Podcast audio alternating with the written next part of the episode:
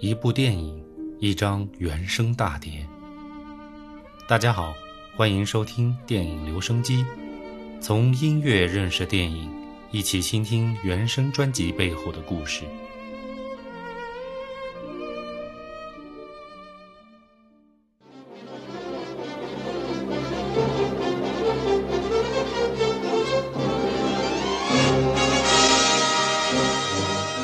在上个世纪五十年代，诞生了一部伟大的电影《雨中曲》（Sing in the Rain）。相信很多人都没有看过，因为我们国家对于好莱坞的音乐电影第一次尝试是一九六五年的《The Sound of Music》（音乐之声）。相信这个大家就耳熟能详了，特别是七八十年代的朋友们，应该一听说这个电影的名字，脑海里自然就回想起了那首《哆来咪》。恕我已经不记得具体在国内当时上映的时间，似乎互联网上也查不到。有知道的朋友不妨留言告知。但从所有的影评来看，1952年的《雨中曲》在好莱坞和影迷中的地位远高于《音乐之声》。这不仅仅只是电影描述了好莱坞电影从无声向有声转型的标志性里程碑，而且在其艺术上的成就确实堪称经典。在此之后，我们曾无数次从发条城。人工智能，如果爱，《瓦里》里面看到对《雨中曲》的致敬，特别是男主角吉恩·凯利在片中独唱独舞的那首《Singing in the Rain》，已经不只是歌舞电影无人超越的典范，同时也是百老汇学习的经典。一九九六年，吉恩·凯利去世的时候，美国电视台在黄金时段播出布告，没有一个字总结他的生平或者综述他的成就。只是把他在雨中曲当中一个人边舞边唱的一段完整的放了一遍，然后打出吉恩·凯利今天去世的字幕。雨中曲这部电影也许在今天看来只是一个很普通的爱情故事，但是在当年它就是如诗如画的代名词。上个世纪五十年代的好莱坞大量采用布景式拍摄手法，这与国内影视城的做法是类似的。雨中曲就是这样典型的代表。精致的布景完美还原了上世纪二十年代末的美国街景，服装、道具、汽车都很考究。电影通过一个爱情故事，将当时好莱坞的神秘面纱向世人揭开，大量展示了电影就是如何制作的这样的有趣的主题，并且还原了一九二七年电影从无声向有声发展的里程碑事件。也就是说，该片是通过歌舞的形式表现了一个爱情的主题。灵感却是来自于真实的历史，再加上伟大演员的伟大演出，经典就此诞生。很遗憾，我们的节目无法展示视频，感兴趣的朋友可以稍后自行搜索欣赏。我们就先来听一下这首歌在片中的原声，也是别有一番风味。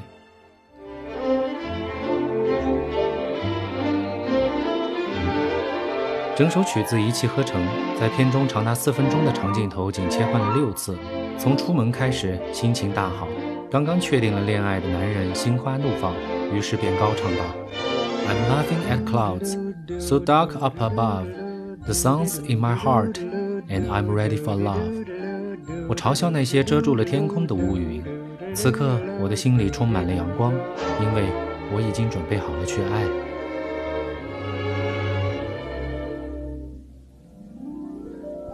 Singing in the rain, just singing in the rain. What a glorious feel, and I'm happy again. I'm laughing at clouds so dark up above. And the sun's in my heart, and I'm ready for love. Let the stormy clouds chase everyone from the place. Come on with the rain, I've a smile on my face. I'll walk down the lane with a happy refrain, just singing, singing in the rain. Dancing in the rain.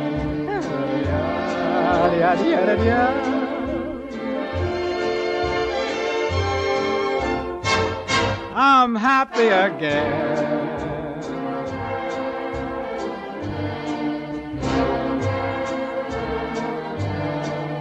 I'm singing and dancing in the rain.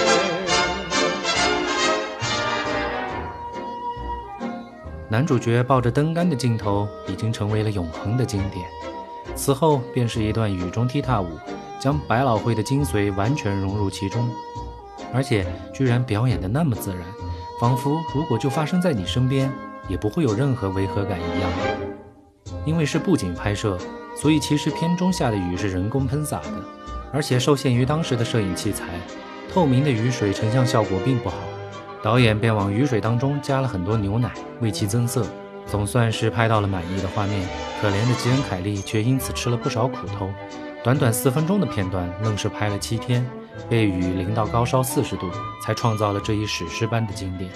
总的来说，我很少会去看超越我年龄的电影，但是这一部很例外，特别是这个片段，可以说看过无数次，以至于现在做这个节目的时候。脑海里都还能够清晰地回放每一个镜头，连细节都能够想起。经典就是这样，英文称之为 classic，中国则莫名其妙地翻译为古典。这一下子就让很多人都不敢触碰了，总觉得和自己所处的年代不相符，就像现代人碰到了文言文一样，都是中国字，放在一起却不认识。那么经典其实则不然。一开始定义 classic 的时候，正是因为其跨时代的特征，也就是说，凡是被称为经典的东西，就应该是经久不衰的。正如肖邦的忧伤和贝多芬的力量，同样，《雨中曲》作为歌舞电影的经典，做到了跨越时空的传承。你只要不去理会那些具有非常明显时代特征的印记，诸如汽车、礼貌等因素，这何尝不能套用到现代呢？